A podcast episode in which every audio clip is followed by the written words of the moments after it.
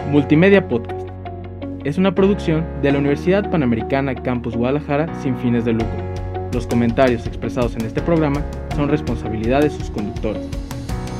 Multimedia Podcast. Estás escuchando Multimedia Podcast.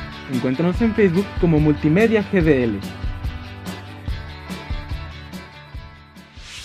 ¿Listo para sudar la camiseta? El resumen deportivo El debate. y la polémica La tenemos aquí. Arrancamos Deportivo Panamericano. El deporte al alcance de tus manos. Hola, muy buenas tardes a todos. Nosotros somos Cristóbal Casillas y César Serrano y les damos la bienvenida a este nuevo capítulo de Deportivo Panamericano. Saludamos a Yasmin Arias en la edición del programa.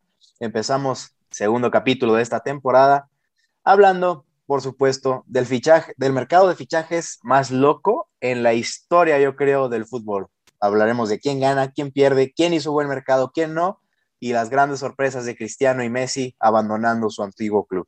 También el regreso de la NFL, como de que no, no podía faltar, con polémica incluida en el triunfo de Tom Brady. Pero bueno, antes que nada, saludo a mi compañero y amigo César Serrano. César, ¿cómo estás? Hola Cristóbal, muy bien, muchas gracias. Este, pues aquí andamos en ya este segundo capítulo y como tú dices, este, traemos mucha información porque si bien ya es un tema que, que empezó en verano, pues sí dio mucho de qué hablar y siento que vale la pena ahorita que, que es fecha FIFA retomarlo, porque pues sí, vaya que dio de qué hablar y son cosas pues históricas en general en el fútbol. Y empezando con lo que tú dices de Messi, es que, pues bueno, fue una noticia que yo creo sorprendió a todos. Bueno, sí, sorprendió porque teníamos el antecedente del año pasado que se quería ir, pero al parecer, pero no lo dejaron y ahora parece todo lo contrario, que él quería quedarse y, y pues no, no se pudo. Pero hablando ya del tema de fichaje, el Barcelona, pues como sabemos lo dejó ir libre, pero eso no significa que no le costó, o sea, todo, sabemos de la, la, gran imagen que tiene Lionel Messi y esto afecta en sus patrocinadores. Y según Forbes, la per, bueno, lo que ganaba el Barcelona gracias a, la presencia de Messi era en total unos 77 millones de euros en ingresos comerciales, en venta de playeras, patrocinios, todo. Y su ausencia, además de que desdevalúa la marca, porque hace que pierda 17 millones de euros, también les va a costar alrededor de 43 millones de euros eh, de pérdidas en playeras y, y, en marketing. Entonces, como tal, pues, pues sí, o sea, el Barcelona económicamente y futbolísticamente pierde más de lo que uno, bueno, más bien de lo que se ve a simple vista. Sí, ahí en... yo, yo, ah, yo sí. estoy de acuerdo, perdón César, porque se habló mucho de que el Barcelona tiene una deuda impresionante. Entonces, es como, es, los, se vieron forzados a vender a Messi para librarse del sueldo altísimo de Messi, para sanar más o menos la situación económica, pero pues así como lo dices, así como que sanar la situación económica, les va a costar también soltar a Messi. Sí, y es que la, la cuestión es la gestión pasada, lo que fue con Bartomeu metió en muchos problemas económicos al, al equipo hizo contratos con jugadores que con sueldos eh, increíbles y es mucho de lo que recriminaba la afición del Barcelona, que jugadores que no, según, según los aficionados, no desquitaban su sueldo, que es muy alto, eh, no se lo bajaron para tratar de sanar la economía del club y que se quedara, pero pues sí es un relajo, la verdad lo que está pasando en el Barcelona sí es un problema mayor, inclusive la porta decía en los últimos días que pues el Barcelona está, no está para ser protagonista en mercado de fichajes y les va a tomar un tiempo empezar a, a ser otra vez protagonistas. Pero bueno, de eso hablaremos un poco más adelante y ya nomás para terminar con las cifras de Messi, pues Messi en el Paris Saint Germain, pues llegó gratis, entonces una lana la que se ahorra el equipo parisino, pero, ah, y su sueldo va a ser de 40 millones eh, anuales eh, eh, netos. Entonces, pues eh, no está tan mal. Bueno, yo considero ya todo el dinero que tiene el París, pues no creo que sea tan, tan malo. Pero bueno, también hubo otro fichaje que fue, es que este, lo que hizo histórico este mercado es que grandes figuras se movieron, incluyendo los dos mejores de la historia, o sea, Messi con el París y pues Cristiano con el Manchester United, que también fue un rollo. Sí, ahí fue todo un rollotote. Digo, cerrando un poquito lo, de Messi, pues creo que el PSG gana mucho, gana mucho y el Barcelona también pierde mucho. Los románticos del fútbol nos hubiera gustado que Messi se retirara en el Barcelona, no se puede. El fútbol también es negocio y una muy mala gestión de, de Bartomeu en el Barça le cuesta a los barcelonistas tener que ver a Messi retirándose portando otra camiseta. Pero ya viendo ahora el tema de Cristiano Ronaldo, también, cuando se hablan de fichajes o de movimientos de estas dos figuras, se habla de dinero, así, casi por default, eh, por lo que mueven, por lo que generan estos dos monstruos. Y fue muy chistoso, muy curioso este tema de Cristiano Ronaldo, porque se hablaba para el Manchester City, César. O sea, Cristiano Ronaldo se iba a ir al Manchester City en cuestión de un día, un día. Cambió de, hecho, Todos nos fuimos a dormir pensando que Cristiano el día siguiente iba a amanecer con la playera de Manchester City y amanece y, ah, no, está en el United. Sí, ahí fueron varias cosas. Ya después Río Ferdinand, central histórico del Manchester United, reveló que, que ahí hubo, hubieron figuras que hablaron con Cristiano Ronaldo y lo convencieron de que, oye, mejor vente para el United, papá. Río Ferdinand, Nemanja Vidic y por supuesto Sir Alex Ferguson tuvieron mucho, mucho que ver para que Cristiano Ronaldo en, cosa de un día cambiara las negociaciones del City por el United y cerrara su fichaje con los Red Devils. Pero hablando ya de dinerito, que también mueve mucho Cristiano Ronaldo, el Manchester United pagó a la Juventus 15 millones de euros por el fichaje de Cristiano Ronaldo, que la verdad es una cifra muy baja. Tiene 36 años Cristiano Ronaldo, hay que decirlo, pero lo que mueve y lo que sigue jugando esta bestia, creo que es para más de 15 millones. Pero bueno, desde que se anunció que Cristiano Ronaldo iba a usar el número 7, porque ahí fue otro rollo también, porque Cavani tenía el número 7, ya estaba registrado en la liga con el número 7 y tuvieron que mover varias cosas para que Cavani tuviera el 21 y Cristiano Ronaldo pudiera tener su clásico número 7. Desde que se anunció que Cristiano sí iba a poder portar el número 7, en tan solo 12 horas, 12 horas, ni si, mediodía, vendió más de 38 millones de euros en puras ventas de camisetas, o sea, hace alrededor de 370 mil playeras, así nomás leve la mano. Estas ganancias van para Adidas, hay que decirlo, pero el 10% va para el Manchester United, es decir, al Manchester United entraron 4 millones de euros netos en 12 horas solamente por venta de camisetas. Es decir, un cuarto de lo que pagó el United por, por a, la Juve por Cristiano Ronaldo. Eso es lo que movió Cristiano, rompió el récord, hay que decirlo también, del deportista que más playeras vende en el lapso de 24 horas una vez anunciado su fichaje. Aquí está un poquito triste César porque el récord lo tenía LeBron James, lo rompió Tom Brady cuando se fue a Tampa Bay lo rompió Lionel Messi este mismo verano cuando se fue al, Paris Saint Germain, pero una semana después llega Cristiano y lo rompe también. Sí, aunque bueno, ahí en el tema de playeras, con Messi también hubo un poquillo de, de relajo y de desinformación porque se estipulaba que en sus primeros dos días Messi había vendido 800 mil playeras, lo cual ya salió a decir este, la directiva del París que era imposible porque pues el fichaje se dio muy rápido, entonces no tenían la, cantidad de playeras suficientes, o sea, no tenía esa cantidad de playeras, entonces, pues sí, como tú dices, este, lo que generaron ellos dos fue increíble. Lo de Messi fue una cifra exagerada, pero igual se plantea que sea la playera más vendida del equipo en la historia. Y para ti, bueno, los dos son fichajes muy interesantes, son fichajes que sorprendieron. ¿Tú cuál crees que vaya a resultar mejor para ambas partes, para el París y para Messi, o que sale mejor el United y Cristiano? Es que, híjole, ahí hay que, hay que analizar un poquito más porque creo que ambos equipos hacen un mercado de fichajes espectacular. Digo, ya lo, lo veremos más adelante.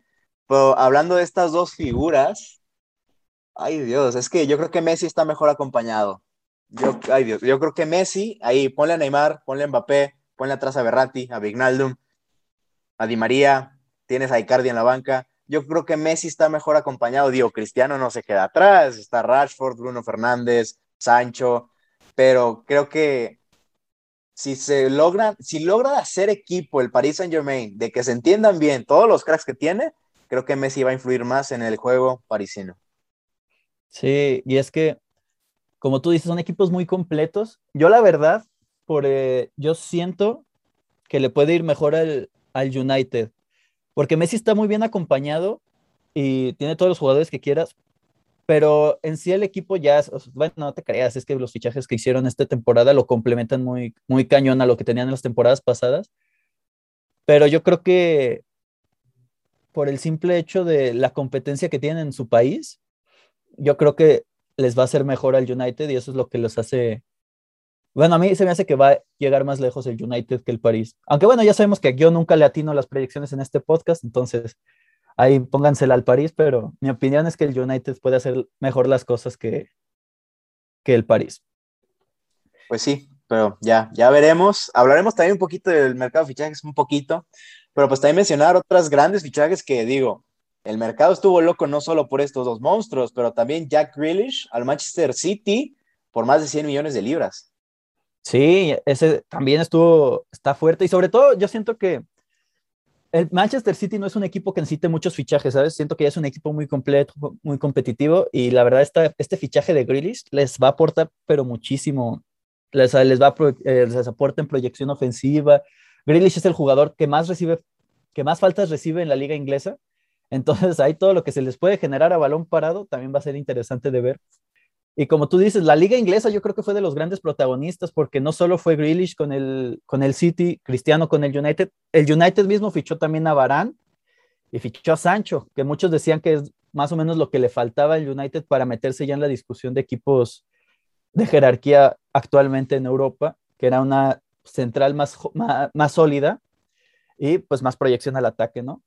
Sí, este, se hablaba mucho de Harry Maguire, que no sabes cuándo te va a dar un partidazo y cuando te va a dar un partido malísimo. Entonces llega Barán a poner orden y desde que pisa el Old Trafford se nota el orden defensivo que impone Barán y pues al ataque ya con Sancho y trae a Cristiano que sigue marcando goles a montones. Creo que el United tiene mucho, mucho de qué hablar, pero también otro equipo, nuestro, nuestro Chelsea. Decíamos, la temporada pasada el Chelsea genera mucho juego. ¿Qué le falta? Meter las que tiene. Timo Werner no estaba fino, si, llegaban cinco veces, metían una. Lo que le hacía falta al Chelsea era contundencia. ¿A quién traen? A Lukaku, un jugador que siente los colores, porque no se dejen engañar. Lukaku besó el escudo del Everton y del United, pero no lo siente. Lukaku es del Chelsea y siempre lo ha sido. Y si hay un delantero que tiene una efectividad tremenda de cara al gol, es Romelu Lukaku. Para mí, un fichaje del que no se habló mucho, pero que va a influir muchísimo en la forma de jugar del Chelsea. Sí, un caso parecido al del City, que Chelsea también ya tenía un equipo que sabía lo que jugaba, que ya estaban compenetrados y ya nomás le traes una ficha que es la que te puede marcar la diferencia, ¿no?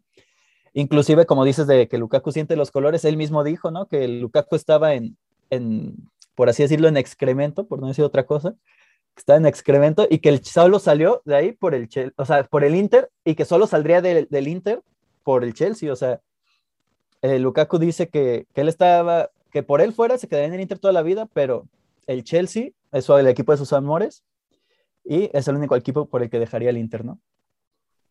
Sí. Y bueno, también ahí ya la liga, si bien no perdió protagonista, igual hizo dos, tres fichajes importantes. El Barcelona, que tuvo un mercado de fichajes ah, curioso, yo lo diría más pensando a futuro, dejó ir a muchas figuras que son, que representan masa salarial, está el caso curioso de este, del lateral derecho Emerson. Sí, sí es Emerson. Sí, Emerson. Emerson, Royal. E, Emerson Royal, que lo ficharon y al mes lo vendieron al, al Tottenham. Entonces, es un mercado curioso el del Barça, cuestionable, pero yo creo que inteligente. Y dentro de lo que hizo, que a mí se me hace lo más rescatable, es la llegada de Memphis Depay, que en este inicio de temporada es el que se ha cargado el equipo al hombro. Sí, creo que el Barça, pero también ahí está interesante porque el otro fichaje que llegó pues fue Luke de Jong y no sé si recuerdas César, Luke de Jong hace algunas temporadas sonaba como refuerzo para el América, sí, el América de México y unas temporadas después ficha por el Barcelona. ¿De cuándo pasamos a que el Barça tuviera de tridente ofensivo a Messi, Neymar y Suárez? Ahora que tiene a Luke de Jong, Martin Brightwhite y Memphis Depay. Creo que los tiempos han cambiado cañonmente hay que ver también la situación financiera. Sí fue un mercado inteligente, pero vamos a ver, porque ya figuras creo que el Barcelona no tiene. Veremos si en conjunto y en equipo logran poder eh, lograr cosas importantes. Sí, como dices, habrá que ver también la cantera que alce la mano, jugadores como Pedri, como Ansu Fati, que, que demuestren y que ellos se conviertan en las nuevas figuras, ¿no? Las nuevas figuras, pues, que necesita el Barcelona junto con, con Memphis Depay. Y pues sí, la verdad un poco drástico el cambio, pero pues es lo que hay. También la Porta decía hace poco, aparte de lo que ya había dicho al inicio, que también están solventando un poco los gastos porque quieren ver si tienen, eh, porque tienen un objetivo ambicioso el próximo mercado. Entonces habrá que ver si esto que se hizo este, les ayuda en el, para el próximo mercado y se refuercen de una mejor manera. Pero bueno, ¿qué te parece si ahorita nos vamos a una pausa? Este, ya estuvo bueno de mercado de fichajes. Eh, regresamos, retomamos poquito y seguimos con el programa. Hablemos de ecología urbana, de ciudades sostenibles. Planifiquemos de manera responsable. Escucha Greencast, ideas para una ciudad más limpia, comenzando desde casa. Somos parte de Podcast UP. Síguenos en Facebook e Instagram como Greencast Podcast y escúchanos en Spotify. Greencast. Y bueno, regresamos para seguir, para terminar de comentar sobre este loco cierre de, este loco mercado de fichajes. Eh, ya nomás para terminar, si ya hablamos del Barcelona, también creo que es importante hablar del Real Madrid, que también hizo, un mercado de fichajes más moderado, hizo un gran fichaje para cubrir la salida de, Sergio Ramos y de Barán, que fue la de David Alaba, y uno que sorprendió porque se, se manejó mucho la llegada de Mbappé, que al final el París no lo suelta, y lo que hace el Real Madrid es apostar a futuro, más a futuro, con la llegada de Camavinga. Sí, digo, Mbappé va a llegar, César. No nos hagamos de la vista gorda. Mbappé va a llegar al Real Madrid si no llegó esta temporada es porque el PSG no aceptó 200 millones de euros por Mbappé, quiso tener a su tridente Mbappé, Messi y Neymar una temporada, pero la siguiente temporada Mbappé va a llegar gratis al Real Madrid. Entonces, ese fichaje creo que ya está. Y sí, traen a David Alaba, digo, se fueron Barán y Ramos, este, llega nada más Alaba, pero bueno, ahí yo creo que Militao merece la oportunidad de mostrarse, ¿por qué no? Y Camavinga, la verdad es que el medio campo del Madrid sí ya le hacía falta medio empezar a ver quién iba a ser el que iba a tomar la batuta una vez retirados Cross y Modric. Ya son jugadores de edad avanzada. Modric acaba de cumplir 36 años. Y pues ahí estaba Fede Valverde, que creo que es el único que estaba de medio campo que puede como llenar los zapatos de estos dos cracks. Y traen a otro joven, apostando a futuro, que podría llenar los zapatos de Tony Cross y Luka Modric. Entonces, como tú dices, creo que se va a hacer un mercado de fichajes inteligente del Real Madrid con un proyecto bien claro a futuro.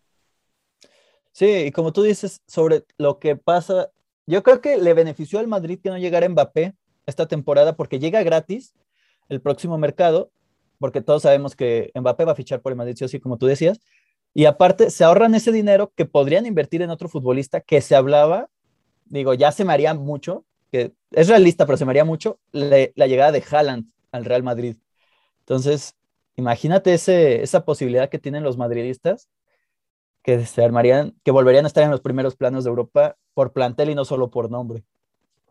Sí, pero yo creo que Haaland y Mbappé no, no compartirán equipo. ¿eh? Esa es mi mera opinión. Yo creo que ellos dos están llamados a competir uno contra el otro. No los veo en el mismo equipo, pero uno como madrilista no se queja. Ojalá y se haga yo como barcelonista espero que no se dé. Yo la verdad soy de los que esperan que Haaland en algún momento llegue al Barcelona, que por sus finanzas que ya mencionamos se ve difícil, pero habrá que ver, habrá que ver.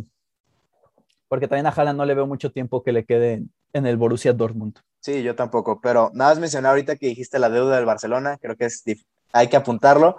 La deuda del Barcelona es por nada más y nada menos que 1.350 millones de euros. Repito, 1.350 millones de euros. Eso no se va a saldar en un muy buen rato, ¿eh? Sí, no. La verdad, la gestión de, la, de Bartomeu dejó en problemas a, esta nueva gestión y pues habrá que ver cómo lo soluciona la puerta. También eh, sus dos, en sus dos direcciones pasadas, también llegó con, con el equipo en problemas, hizo limpia de jugadores importantes y pues ahora, y tuvo buenos resultados. Ahora habrá que ver si se repite la historia como lo fue en años anteriores. Pero bueno, ¿te parece si ya dejamos este tema de mercado de fichajes al lado y nos vamos a temas más actuales, como lo son las eliminatorias para el Mundial del próximo año en Qatar? ¿Qué te pareció la eliminatoria que está haciendo hasta ahorita la selección mexicana, con los partidos ante Jamaica, Costa Rica y Panamá? La verdad, en cuanto a fútbol no convence, pero están sacando los puntos y eso es lo que importa.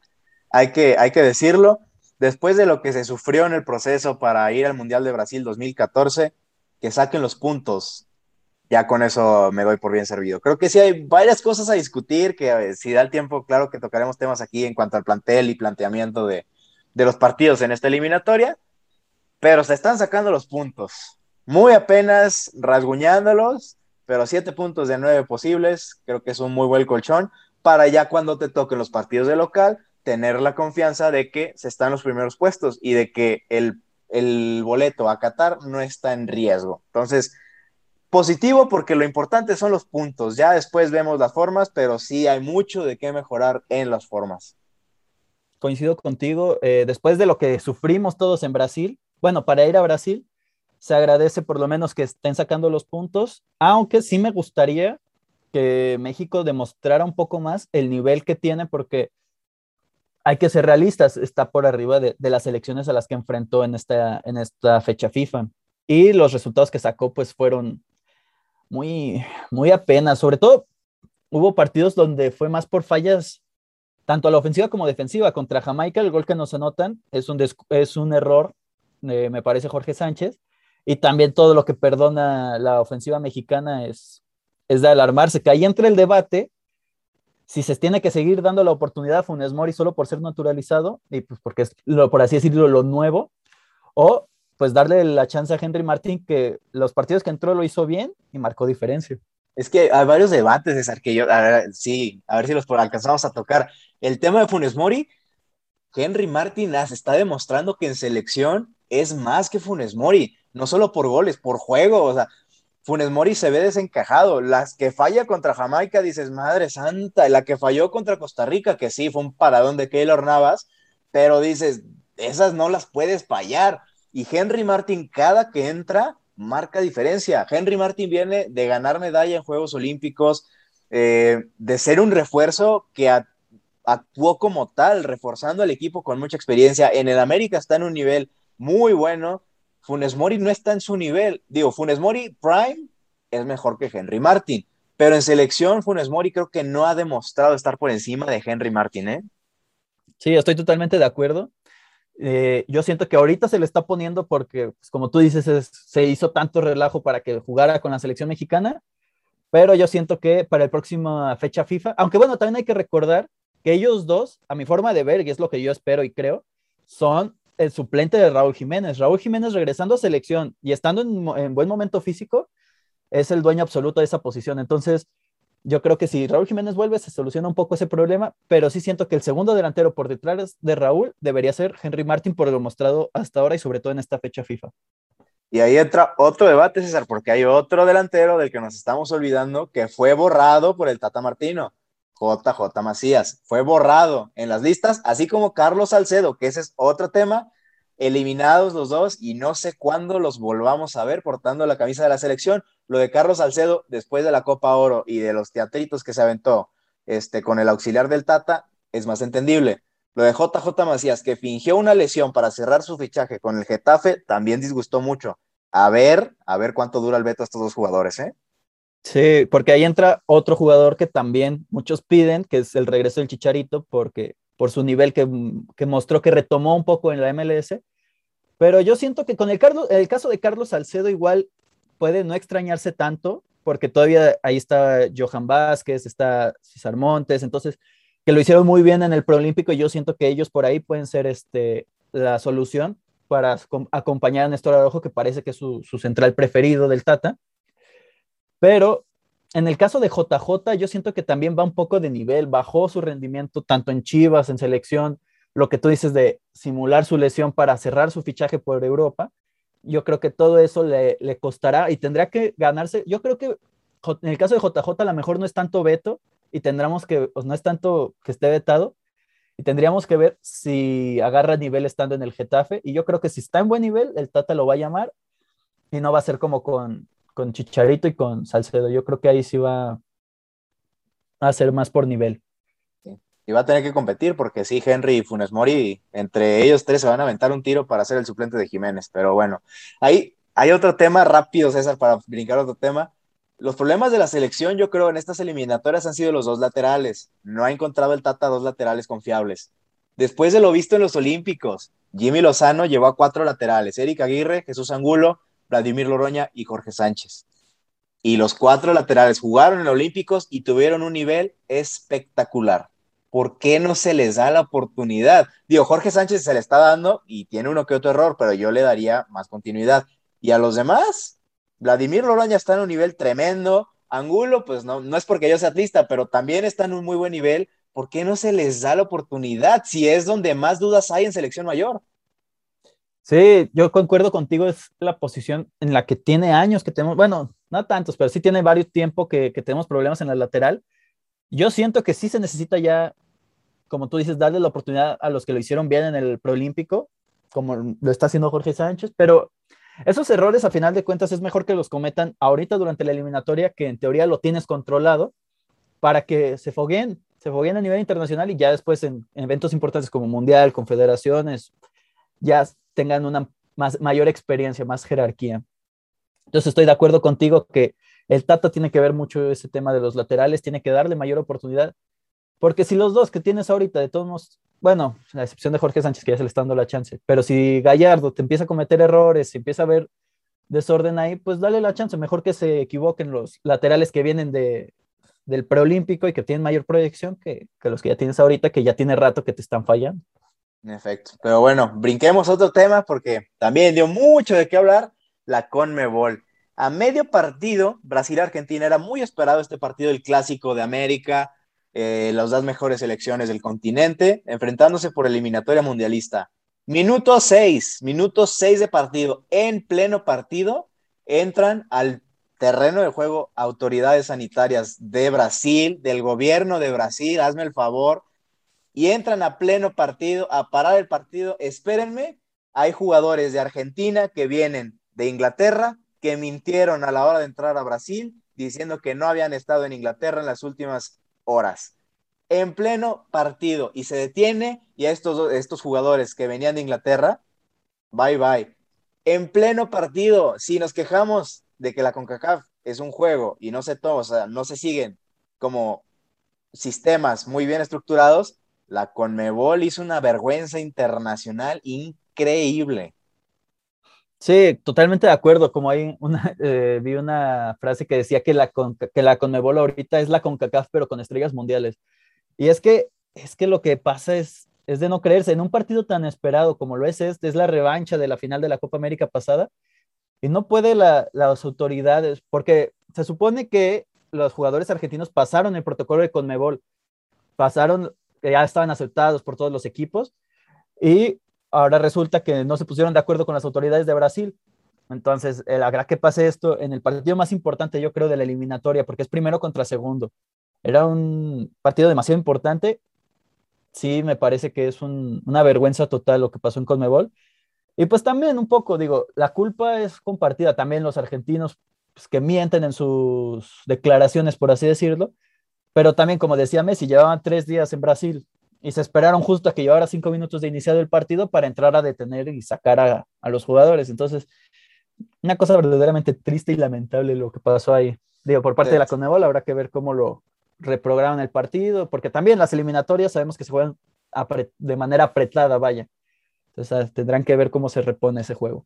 Y también Tite, el entrenador de Brasil, decía lo mismo que Messi. Llevamos tres días aquí concentrados. porque en pleno partido, ya ha empezado el partido, vienen y nos y los deportan? O sea, todo mal, todo mal. Veremos cuándo se reprograma el partido, porque sí, ambos, ambas elecciones van caminando bien rumbo al Mundial, pero pues ahí están los puntos. Hablando de en la eliminatoria con Mebol, que creo que es de las más apretadas de todo el mundo, lo de Chile es de de preocuparse, porque de tener a la mejor selección chilena en la historia, doble campeona de Copa América, que en, en, Brasil 2014 eliminaron a la campeona España y ahora están lejos de aspirar siquiera repechaje en la Conmebol. Sí, la verdad es que la decadencia de lo que pasó con, con Chile eh, sí llama la atención porque como tú decías, tenían su generación dorada, dos Copas Américas, una generación muy exitosa, participación destacada en mundiales, y que ahora estén con siete puntos nada más, es, es una cosa que llama la atención y habrá que ver si se llega a clasificar para el Mundial o queda como lo sucedido para Rusia, que se queda, que se queda fuera, ¿no? Pues se ve complicado, ¿eh? se ve muy complicado, pero bueno, ya para cerrar este segundo capítulo, regresó la NFL, amigos, yo sé que varios se emocionan como yo, regresa la NFL por fin, ya no habrá domingo en el que no haya actividad de la NFL y no podía ser de otra forma, Tom Brady regresa con mucha polémica. Jugaron en el kickoff en Tampa Bay los Bucaneros contra los Dallas Cowboys. Em, híjole, iba ganando Dallas y en la última posesión Tom Brady lanza un pase, entra a zona de gol de campo, pero hay una interferencia de pase clarísima, clarísima en contra de Dallas. No la marca el árbitro, se pone en posición de gol de campo, de ahí viene la patada, gol de campo y gana los Bucaneros de Tampa Bay. No podían desafiar porque ya había pasado la paso de los dos minutos, pero de nuevo regresa a la NFL con mucha polémica arbitral sobre Tom Brady que, híjole, ya no me sorprende, ya no me sorprende. Sí, la verdad fue un partidazo, eso hay que decirlo, fue un partidazo lo que, lo que vimos ayer entre Tampa y, y los Vaqueros de Dallas, pero pues como dices, al final queda un poco manchado por esa situación de, de la interferencia. Y pero habrá que ver, digo, al final la temporada es larga. Yo creo que pinta bien para ambos equipos. Y pues será, será una temporada interesante lo que se nos viene con la NFL. Ya este fin, el, la próxima semana estaremos hablando más sobre lo que pasó el resto de la, de la jornada 1 y un poco de lo que pase la jornada 2. Y pues bueno. Ojito, ojito, yo creo que pueden haber varias sorpresas. Todos dan por favoritos a Kansas y a Tampa, pero ojito con los Bills de Buffalo y ojito, aunque me duela con los Browns de Cleveland, que pueden, pueden por ahí dar la sorpresa. Sí, se, se te reforzaron bien y pues parece que por fin dejarán de, de estar dando de ser el Atlas, de, ser el Atlas de la FL. Pero bueno, esto ha sido todo por hoy. Muchas gracias por acompañarnos en este, en este segundo capítulo. También queremos agradecer a Yasmin Arias que nos ayuda con la edición del programa. Los invitamos a que nos sigan en nuestro Instagram. Ahora estamos como arroba deportivo panamericano. Nosotros somos Cristóbal, Cristóbal Casillas y César Serrano. Nos vemos la próxima semana con más de Deportivo Panamericano. Se nos terminó el tiempo por hoy. Pero el deporte no para. Te esperamos la próxima semana con más. Deportivo Panamericano. Estás escuchando Multimedia Podcast Encuéntranos en Facebook como Multimedia GDL.